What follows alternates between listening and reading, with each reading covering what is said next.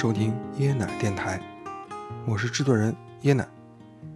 跳票两个月了，很是想念大家。这段时间呢，我看到后台有很多经常听节目的朋友给我留言，他们问椰奶你怎么还不更新节目啊？嗯，我回来了。其实呢，这段时间发生了很多有趣的事儿，对我的价值观其实造成了巨大的影响，对我的生活态度其实也产生了很大的影响。等我缓过劲儿吧，有机会会拿出来跟大家一起分享分享。言归正传，说到今天的节目，我邀请到了一位朋友，他是一位生活在北京的自由职业者。相比较朝九晚五的作息。他拥有更令人羡慕的时间，相比较食之无味的工资，他面对着的是一半刺激、一半又焦虑的收益。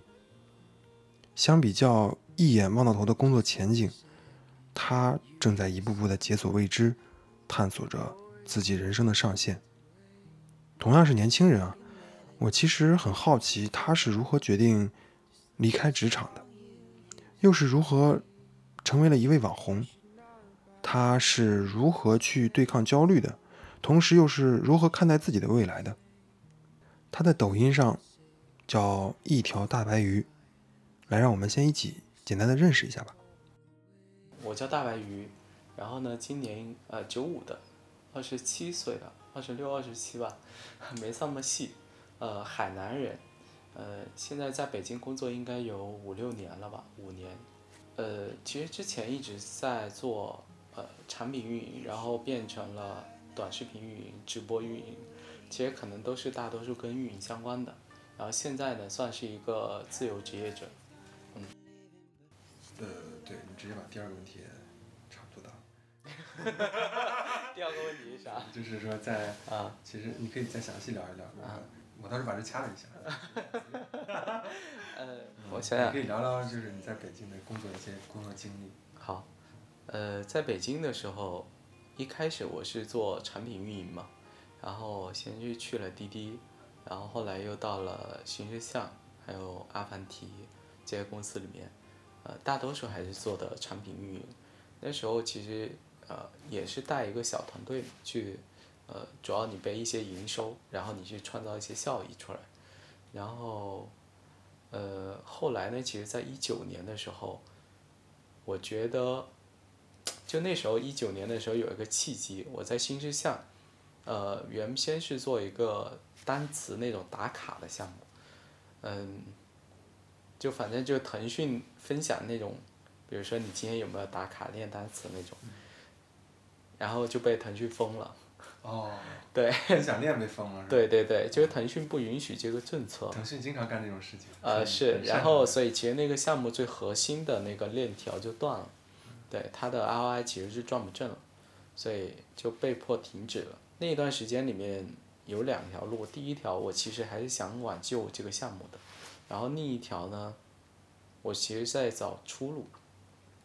因为其实在一九年的时候，我就觉得这个事情其实好像没有增量了，因为我们其实我我本质上是做增长的嘛，就当这个事情没有增量以后，你就会焦虑。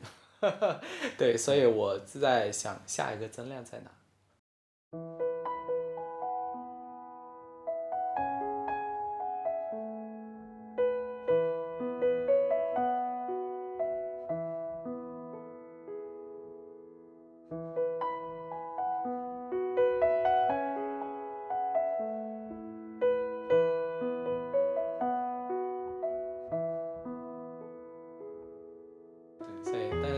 时候就觉得，其实短视频它可能会有不错的增量。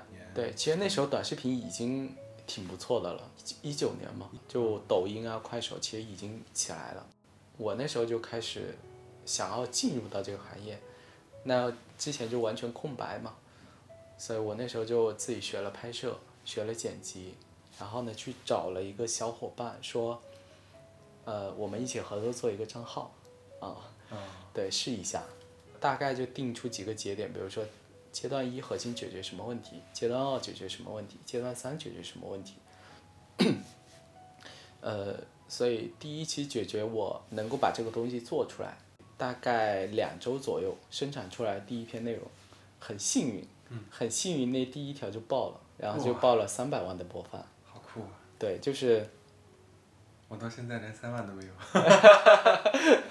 看到了，呃，没关系嘛。嗯呃，第一个阶阶段是生产出来，第二阶段其实是爆款内容的一些共通性，就是在生产那一条内容之前，我去把市面上很多同类的爆款，把它们的共性找出来了，然后去打磨的第一篇爆款，呃，第一篇内容，然后生产出来。其实现在看起来它很 low，嗯，但是它确实还是爆了，嗯，所以其实我觉得我的起步会稍微有一点点顺利，那就是你最初的一个创业体验了，是吧？应该对算是。然后就那时候就开始做了视频，然后有了那个号的背书，很自然的就进入到了短视频领域，然后会接触到更多优秀的人，他们就跟你分享说，呃，在做视频这个上面，呃，有一些新的东西，怎么样怎么样，对你就学习。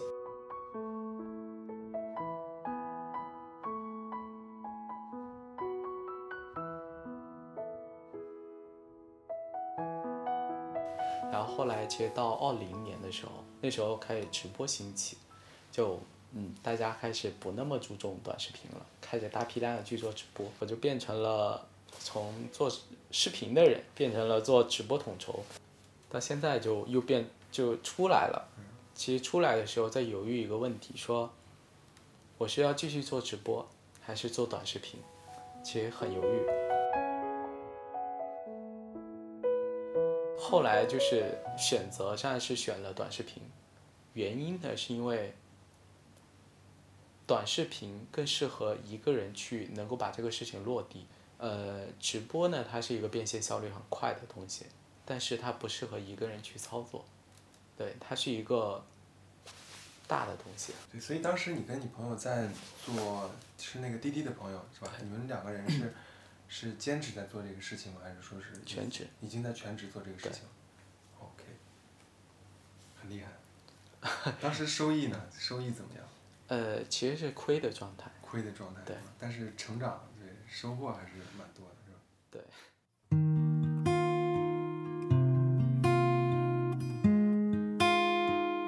要不你先描述一下你现在这个生活状态吧，我们的听众他可以闭上眼睛去想象一下你的理解生活。其实我现在一天生活，我觉得挺简单的，就我其实不定闹钟，对吧？你又不上班，你定什么闹钟呢？所以全凭生物钟自己起。呃，有些时候可能会六七点，有些时候可能是七八点，对，就不固定，但是一般是在六点到八点之间。哦，就看前一天睡的睡睡睡的早晚的问题。看身体状况。嗯对，然后呃起来以后，我大多数会可能先去健身房运动。哦，对，因为现在我觉得，可能我哪一天不去了，我就觉得挺难受的。你已经过了那个二十八天那个习惯养成的那个过程呃了，，是我？我觉得二十八天可能有点太短了。对，我觉得我养成习惯可能至少在这个事情上，可能至少花了两三个月。哦，这个可能是真的，你坚持一直去以后，你才发现这个东西慢慢成了你的习惯。成为身体的一部分是吧？对。然后去完健身房以后，可能，呃，洗完澡回来嘛，就是你那时候可能脑子是比较清醒的，对我可能会，呃，搜选题、写脚本，然后写今天的拍摄内容等等，然后接着呢，要么就自己做一顿比较简单的午餐，这时候呢，一般我可能会先冥想一下，因为你吃饱了以后脑子就有点，对，充血了，对，困了。然后呢，呃，冥想一会儿，可能如果困困了，就顺便倒下就睡了。就在你那个阳台上的摇椅上是吧？对对对，就是要么就在沙发上睡了，要么就在摇摇椅上睡了。睡醒了以后，你接着再继续做这个事情，就是和山山山丹对一些稿子，然后要么呢就拍摄、剪辑，接下来其实晚上就剪视频，然后再继续收选选题，然后接着就是做饭，就是做做饭。会觉得枯燥吗？不会啊，不会。之所以你没有觉得枯燥的原因，是因为你每一天你都能感受到你的变化。对，比如说，我能感受到我正在慢慢一点点瘦下来，我的状态变得更好。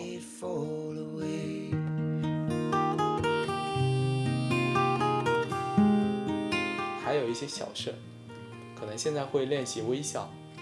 我的天，对，从以前我我其实是一个很冷脸的人，现在因为你要做视频嘛，其实你要面对大家，完全看不出来。你要这么说，我从咱俩今天见面到现在，完全看不出来。呃，所所以其实我现在有在刻意的练习微笑这个事情，然后还有我其实普通话不太好，然后我我感觉还好，真的挺好的，挺好的。呃就可能有些时候我还得要练习普通话，还要练习讲话，练习表达。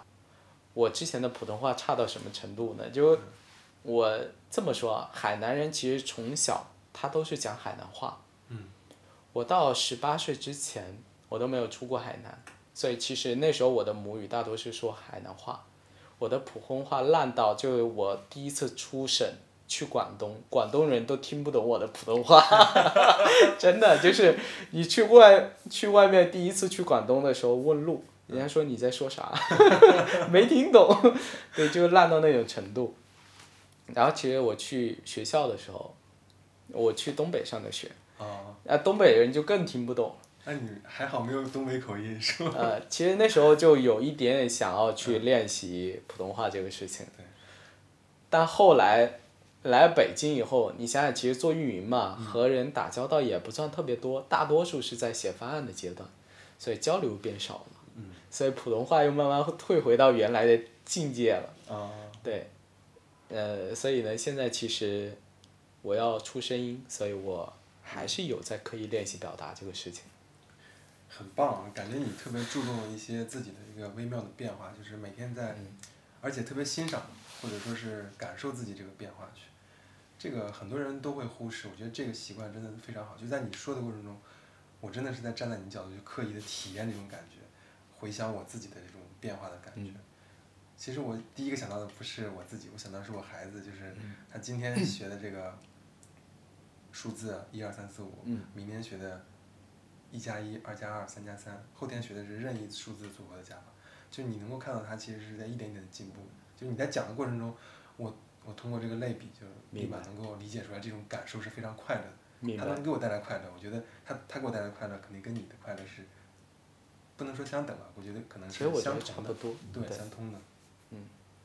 所以你觉得现在做自由职业者，你觉得相比传统工作，它的最大的优势是什么呀？是时间自由度更高吗？还是说是？嗯，是这样吧。嗯、就我其实有有一个粉丝问过一个这个问题，他说：“你觉得你现在自由在哪？”我跟他说：“我说我时间自由，我现在选择自由，以及比如说我去锻炼自由、午休自由，就所有的都这些东西都自由的。但实际上就是说自由，它其实也没那么自由。”自由是说你可以合理的安排你的二十四小时，你也可以说早上六点钟睡觉，你睡到下午起来，然后你再继续去把你这一天需要做的事情做了也行，啊，但是你还是需要去做一些事情的，不自由的点在这，啊，当然就是你也可以选择不做那些事情，你如果能接受不做这些事情所带来的结果，那也是 OK 的。其实感觉生活会更调理了。呃，这个东西其实这么说，其实有一点你感受不到。嗯。但是如果你单有了对比以后，比如说我上班的时候，因为我要减脂嘛，所以每天要运动。嗯。但我下午其实就是工作一天回来，我其实是很很难去健身房了，因为对我就累了，我不想干这个事情，所以我就把运动放在了早上。所以我一呃。我基本上去上班的时候，可能我就要六点起，呃起起完以后去健身房，呃然后做完力量加有氧，其实我会很赶，我会掐着时间，就是，哎九点了，得赶紧往那边出发了，不然你要迟到，对吧？虽然互联网公司还是比较开放的，但实际上就是，如果你既然迟到，不管对下面还是对上面，都有点不太好的影响。就你心里始终有那根弦绷着，但是现在我可以去健身房，呃，我就边练，可能我也会边回商务消息，可能有粉丝回一些问题我也会回复。对，就是你在这个事情上那根弦就没有了，你做这些事情它就变成了很放松。呃，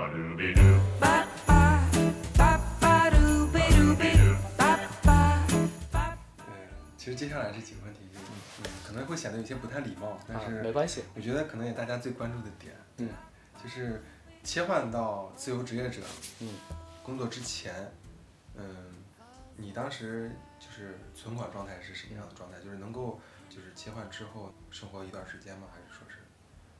呃，我那个时候的存款就三四万，实话，真的，现在可能每个月三四千块钱吧。是吗？是的。你播放量这么高，才三四千吗？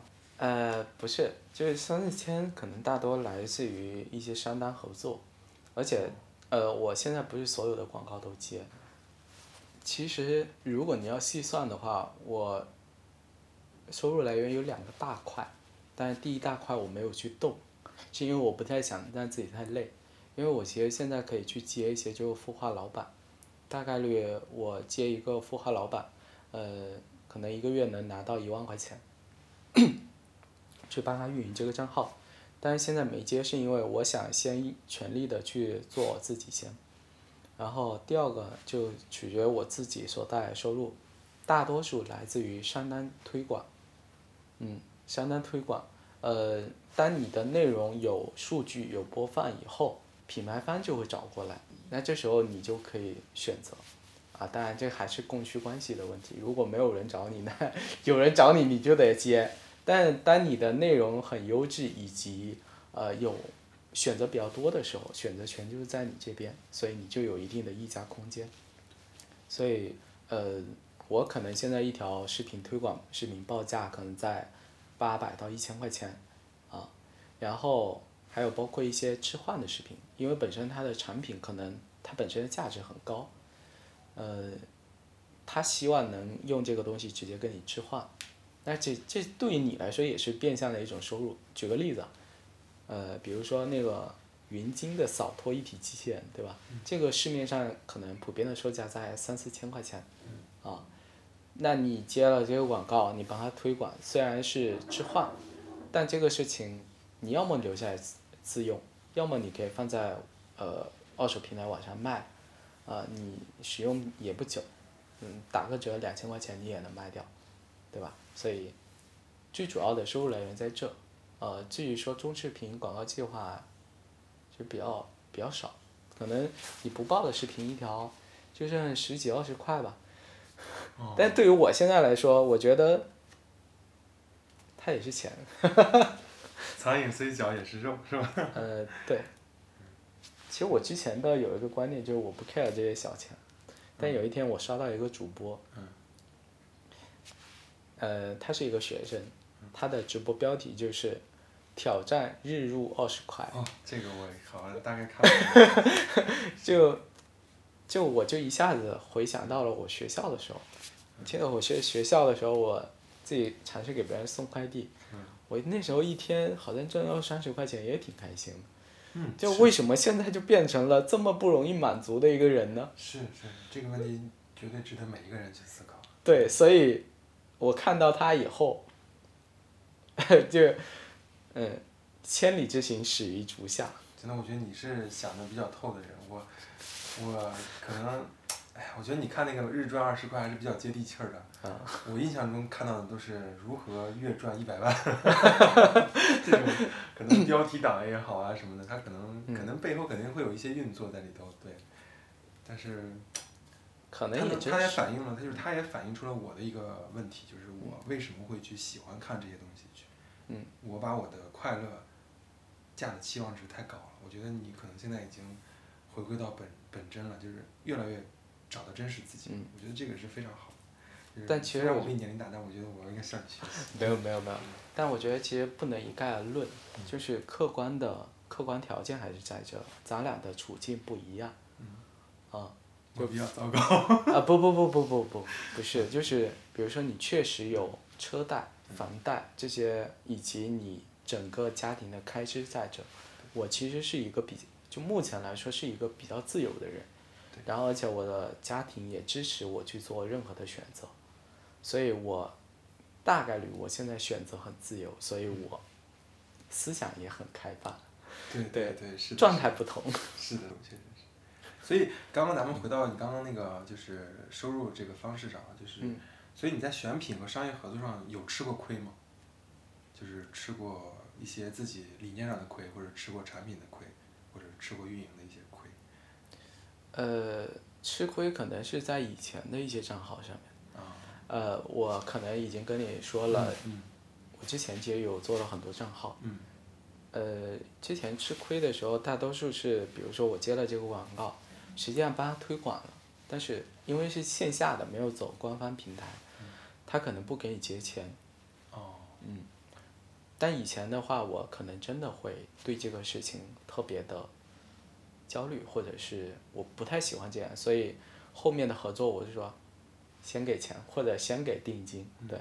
但是现在可能思想又不太一样了，愿意去相信别人，即使这个事情可能对方不如你的预期，但是一定是少数的。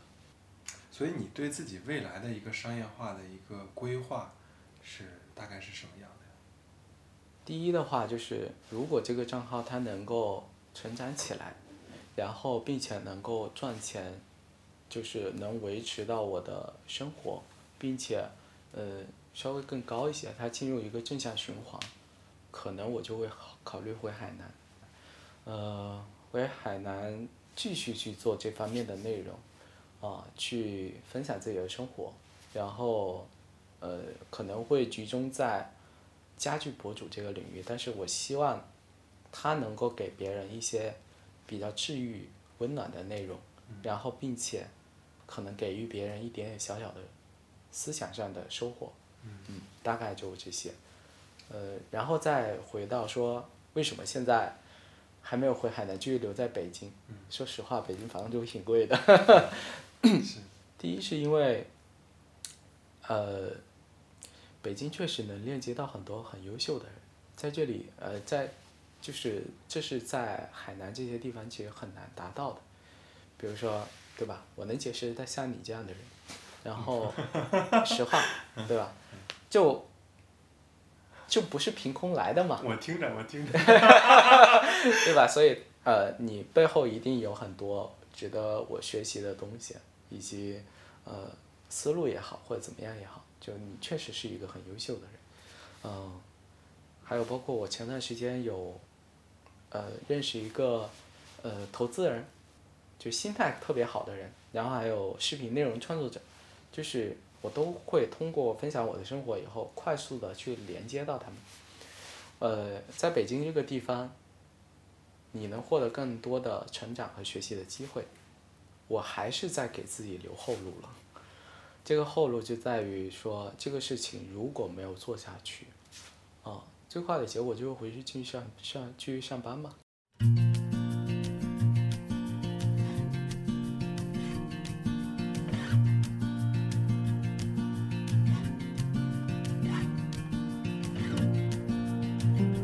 其实可以有更高的收入的，但我现在比较佛系，我不太想让自己太累。对，还是不缺钱。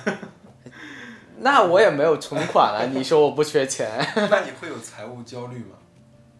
嗯，其实之前有，但我现在呃大概率其实没有，就我没有没有说这个事情那么绝对，就现在可能自己想通了，就没有那么大的焦虑。我现在对钱这个事情的看法，呃，或者说你对钱上面的概念焦虑，很大程度上来自于你的念，就是你动了想法了。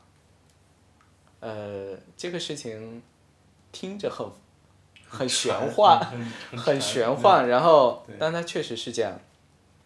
比如说实践，你要看我现在的一天生活状态，我实际上消费也不会特别多，除了房租支出，我可能一天吃饭，真的你在自己自己做饭，一天你可能也就花个二三十块钱，而且我我也，你看我的工作状态，其实我一天下来，其实大多数还是在家，哪怕就是我下午出去那个 逛逛街走一走，也不花钱，呃，可能唯一的娱乐活动，就是如果最近出了一个新电影，评分很不错，那可能我会自己一个人去看看一场电影，也就五六十块钱。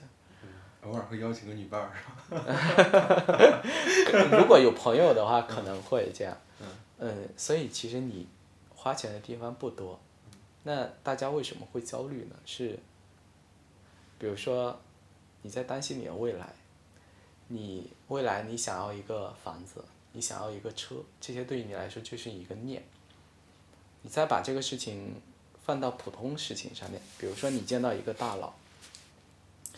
他一天呃一天可能就赚一百万，或者是说嗯月入一百万的人，你可能你们之间的对话你就觉得不平等，但你觉得不平等是大概率你对他动了念，对他动了想法，你会觉得他可能在未来会帮助你，或者说你想从他身上获得什么，或者是我有可能会成为他。对。呃，成为其实那是一种向往，倒还不至于动念，或者但但就是你想成为他，可能有一个动念，就是我能不能从他身上去学习一些东西，或者是说他愿意去给我分享一些东西，那你们的之间的关系就变得不平等，对，但但如果说你不动念，你不想从他的身上去获取任何东西，知识也好，金钱也好，那他就是一个普通人。或者是说我我见到一个妹子，长得很好看，你如果不对她动念，她就是一个长得很好看的妹子。这个一般不可能。对吧？就是，但是当你当你对她动念以后，你觉得我跟她有没有机会？这时候你就会自卑，对吧？就是啊，你会担心说我配不配得上他？呃，我我跟他就是如何我去跟他拉近一步的关系？就凡事我觉得。取决于你自己的心态，你对这个事情动了念，所以就会造成你后面想的一些东西，嗯。感觉你已经把焦虑的这个产生的缘由都已经解释的很通透了。焦虑这个事情大家都会存在，嗯。但是过度的焦虑又会让你陷入一个死循环，比如说你现在因为没有钱，你就需要赚到更多的钱，但是你怎么样变成一个能赚更多的钱？呃，我相信你我都具备这样的能力，就是能力或者说你的贡献价值取决于你能够赚到更多的钱。那你具备给别人贡献的能力这个东西是需要持续学习以及大量的实践的，也就是说是呃大量的实践能够带来你这些东西，但是你天天焦虑，你天天的就怎么样叫内耗，你就没有办法用你更大的时间或者是说。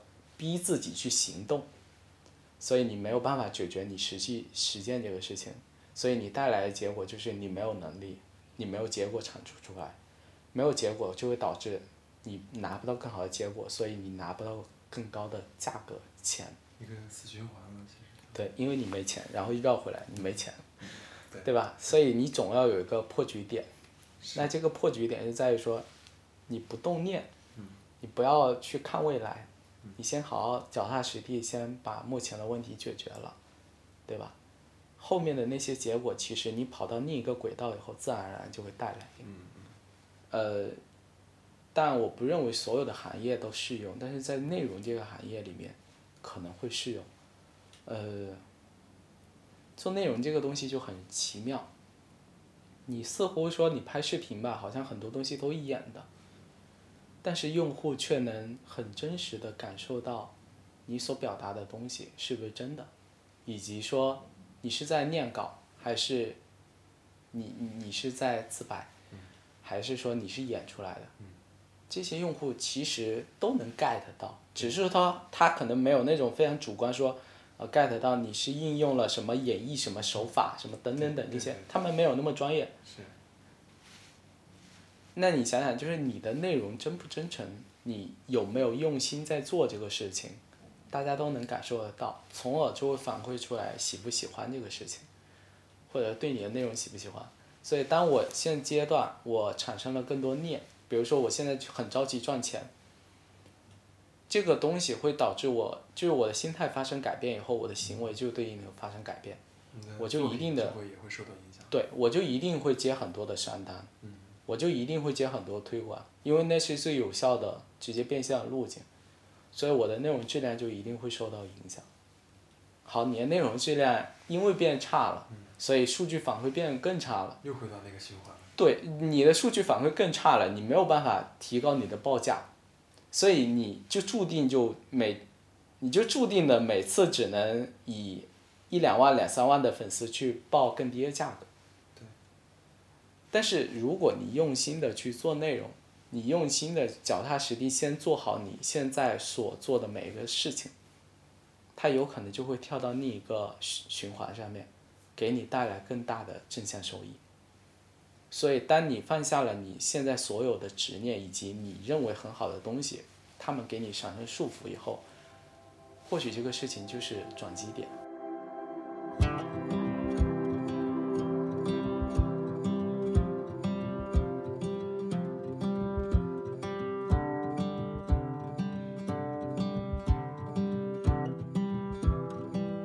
就是你现在回想一下，你做这个账号大概有多长时间？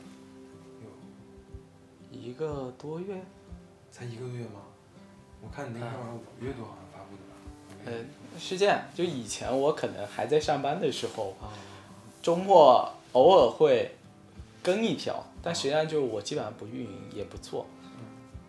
呃，那时候好像就一两百个粉丝，那你那会儿那个账号儿，其实你看到那个数据的变化是一个比较线性的呢，还是说它是这样的，就是哦，就是你如果把时间拉维度拉长来看，它就是一个线线性的上涨状态，哦，它会随着你更新作品的大量，嗯然后你每天的播放会一直的往上涨。嗯呃，当然它没有那么绝对，嗯因为这中间其实有一个爆款因素，比如说你一直在生产很垂类的内容，呃，虽然很好，但是它没有被人看到，但是突然之间有一个爆款出来了，他们因为这条爆款视频想要更多的去了解你，所以会把你其他的视频普遍的一起拉动对，然后你的数据会变得越来越好。回事，是，就比如，所以你现在其实可能数据稍微差一些，嗯，但我觉得其实没有关系，就这个事情你持续在迭代，嗯你只需要等一个机会。对，是的，是的，嗯是的。对，其实我不期待这样的机会。我 其实一直不期待这样的事情，嗯因为其实像做播客啊，就是聊一点其其他的。其实我做播客这么长时间，我发现听众们其实他听的时候是有一些自己的喜好的。但凡你涉及到性，涉及到这种对私密话题，对就但凡涉及到这种东西的时候，数据一定会好的。包括呃涉及到感情的时候，涉及到爱情、友情的这种东西，感数据说肯定会好。但是但是对，但是要是一旦涉及到一些比较深刻的东西的时候，数据就像你说的，立马会低下来。所以还是你要找一个平衡吧。对，是需要找个平衡。对，但是你也不能天天去播那些东西去，是吧？平台也不让我上。其实我录了好多期节目，然后平台都不让我上，就是要么是这个平台不让上，要么那个平台不让上，嗯，特别是。和谐社会。和谐社会。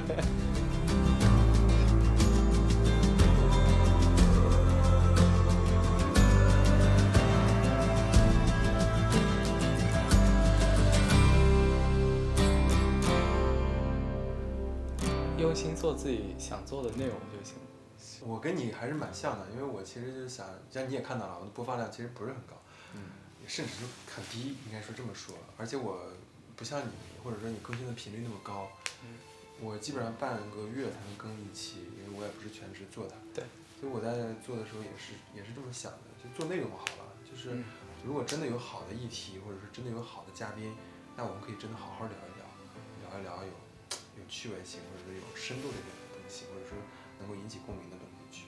我不想去做那些蹭流量啊，或者说是去像你说的，可能，是说一些大家爱听的东西，没意思，我觉得没有意义。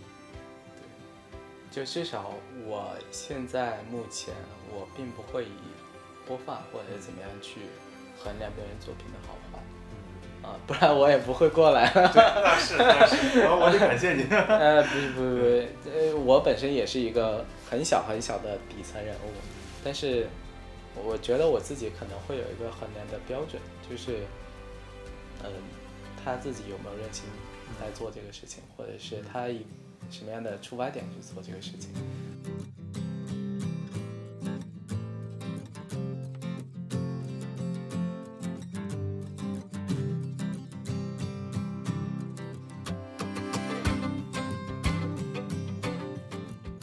就下一个就是话题啊，比如说相比较传统的工作，可能我们在单位里面每天十个小时、八个小时的跟同事们天天在一起啊，有很多的交流，或者是情感方面的一些沟通吧。所以现在这个职自由职业之后，可能呃我的理解上，可能你的圈子可能会是不是会稍微小一些了？你会不会在不忙的时候，或者说是在某一个很容易让人 emo 的一个夜晚，嗯，对吧？就感觉自己会变得很孤独，会有这种感觉吗？还是说，现在这个状态会让你感觉到我的社交圈子会更高质量了一些？其实可能不会，呃我从四月份出来公司出来了，然后到现在可能已经有三个月了，就反正过程中我没有感觉到我特别孤独，因为说实话，我其实每一天都很充实，我只看到了我每天搞不完的代办，然后以及我其实还是会有朋友的，但是我会控制数量和质量这个事情。比如说，我可能确实现在有困惑了，我会打电话给我认为可以同频交流的朋友上面看看他们的意见。那你其实就有交流了嘛？啊，就确实也没有那么孤单。也是，可能你粉丝也会跟你互动的比较多一些，没那么多，就大家好像其实会比想象中更加礼貌一些。嗯，比如，大家加了我微信以后，嗯呃，确实会有一些人他会给我提出一些问题，希望能够给我解答，啊、不是给他们解答，嗯可能我也会给他们解答完。但大多数其实大家只会加了你以后，嗯默默的看着你，对，哎，你今天发了一条朋友圈，我给你点个赞。对，就我有注意到你，其实你这个状态就非常的良好，就从一百六这个状态，大概减到一百二，目前一百二是吧？差不多。啊，是这个过程，其实我也是减过很多肥的很多次肥的人，但是全部都失败。我觉得这个事情可能，你可能把它拉到你曾经做过的项目上面，我觉得你会更容易理解。呃，不不不，就可能就更通俗一些。比如说，我们其实在做一个项目的时候，我们本身也没想过它一夜会爆，对吧？或者是说一样，因为我们寄希望于很多次迭代，它才一点点变好。但是呢，减肥这个事情，我们大概率思想不是这样的，是想一步到位。我希望一个月、两个月，我咵就变成那样。对 还是你的念。对，还是你的念，你希望一下子变成那样了，然后中间某一个节点，你觉得它不行了，就就这个这个东西，它一定会给你带来痛苦。就你越想越快的变成这样，你你中间就很很很刻苦，你知道吗？比如说你中午就不好好吃，晚上你也不好好吃，就你一整天都很痛苦。你觉得就人是一个是一个生物，你天天都很痛苦，怎么可能会坚持下去呢？你如果天天吃饭很痛苦，你会天天吃吗？对对对，对吧？所以，第一是你要让这个事情，你先就是你要，你不是说你一定要做成那样，而是你要把它养成习惯的那样，就是你心态上首先要变下来。比如说我运动，我一可能一开始的时候我都不运动，我每天就做一点点，还有我今天就下楼走个就走走走两步我就 OK 了。然后你走它个十天以后，你会发现，哎，你好像就有了一点点正反馈，你就希望去做一些更 OK 的事情，然后以及你对这个事情好像也没有那么痛苦了。就比如说吃减脂餐嘛，就确实它很痛苦，你找一个好吃的减脂餐不就行了？嗯不要让自己那么痛苦嘛，痛苦怎么可能坚持下去呢？不痛苦，才能让这个事情愈发的一点点成为习惯。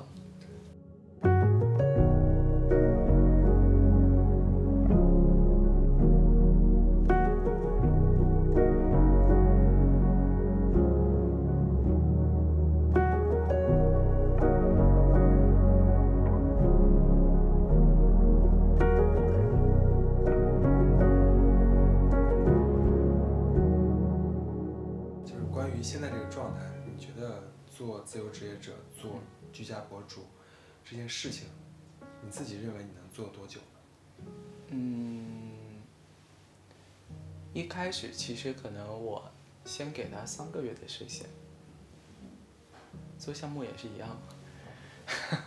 呃，但是我觉得现在取得的成果就已经超过了三个月的那个期限了，我可能会把现在这个界限拉到半年，然后半年以后如果达到我的预期，我会把它再拉到一年、两年、三年，啊、当然，就是这些东西，它可能是衡量我要不要决定回去上班的一个东西，但是我的大方向是没变的，是我给自己的五年、十年规划里面，是我要沉心下来去做内容，对我个人的职业规划里面是这样的，跟当初寻找增量一样。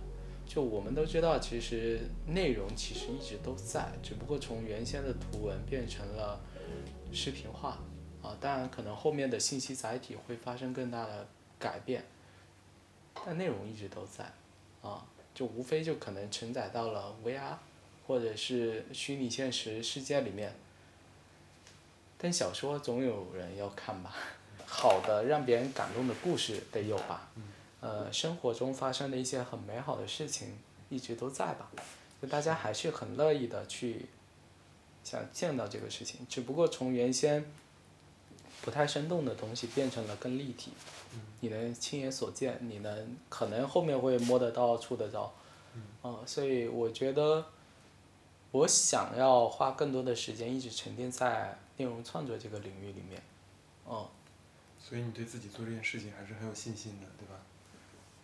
不能算是说很有信心，就是对未来的方向不迷茫。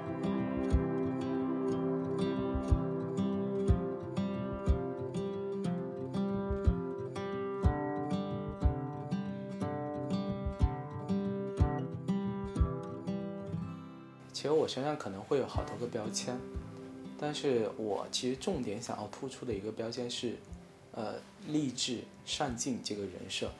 比如说，我想让大家看到我真的一点点在变好。呃，我以前居住的环境是什么样的，我把它变成什么样的；我以前的体重是什么样的，我变成什么样的。你们现在看到我，我可能收入是三三千块钱，或者是更低，哪怕就没有收入。但是你们如果跟着我半年以后，你再去看这个结果，可能它就会变得不一样。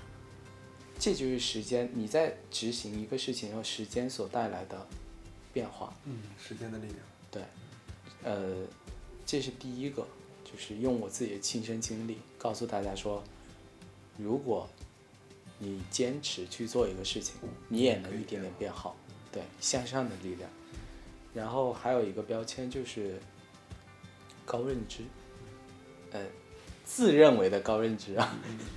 我们去做一些能够引发别人深度思考的内容，然后这一部分人本身也会筛选一定的人，因为喜欢这类的人群，那说明他的观点和你是认同的，他不会觉得，呃，就是菜市场的买价等等等，就是比较，呃，或者是说露大长腿那些是很优质的内容，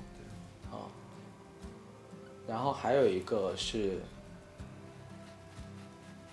减脂这个事情其实可能是为了变现做的一些准备，然后以及呃喜欢精致生活的人群，也是为了变现做的一个准备，啊，所以其实重点突出的那两个吧，啊，所以你的受众群体啊、形象、用户画像其实是很清晰的。嗯，一些白领啊，白领，啊，然后想要获得比较，就是稍微可能会 get 到一些小观点，对对对对，然后同时呢，又喜欢精致的生活。对精致生活，对我想说的是这个，对，是的，很精致，感觉你生活，我那个煤气灶可以换一个。你是不是盯上它很久了？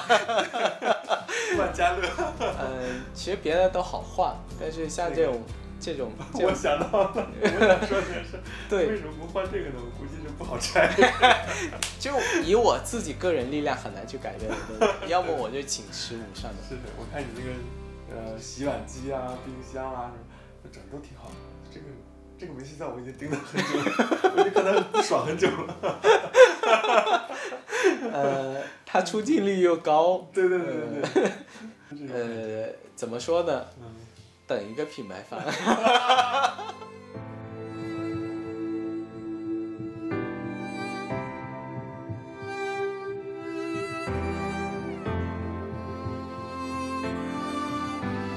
节目到这里呢，要告一段落了。大白鱼的经历呢，可能比较小众，但他的思考呢，其实对我个人启发还是蛮大的。生活中，我经常听到一句话叫“抛开负债谈资产，就是耍流氓”。大白鱼的分享呢，会让我感觉，人其实就是环境的产物。无论你选择怎样的一种生活方式，你的价值观永远都会被各种环境的声音所绑定、所困扰、所束缚。这种纷繁复杂的影响，进而会演变成物质上的，或者是情感上的各种的积极的，或者是过度的欲望。它让我们生活负债累累。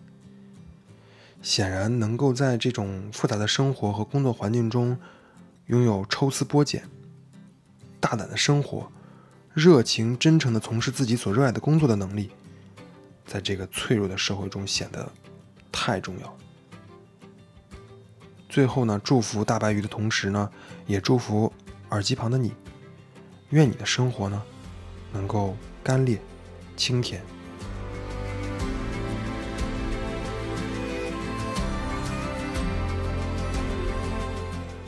欢迎收听椰奶电台，我是制作人椰奶。如果你想留言、加入我们的听友群，或者是关注我们的公众号，欢迎添加我的微信“椰奶电台”的拼音全拼。这里是椰奶电台，我是椰奶，我在等你，我们下期见。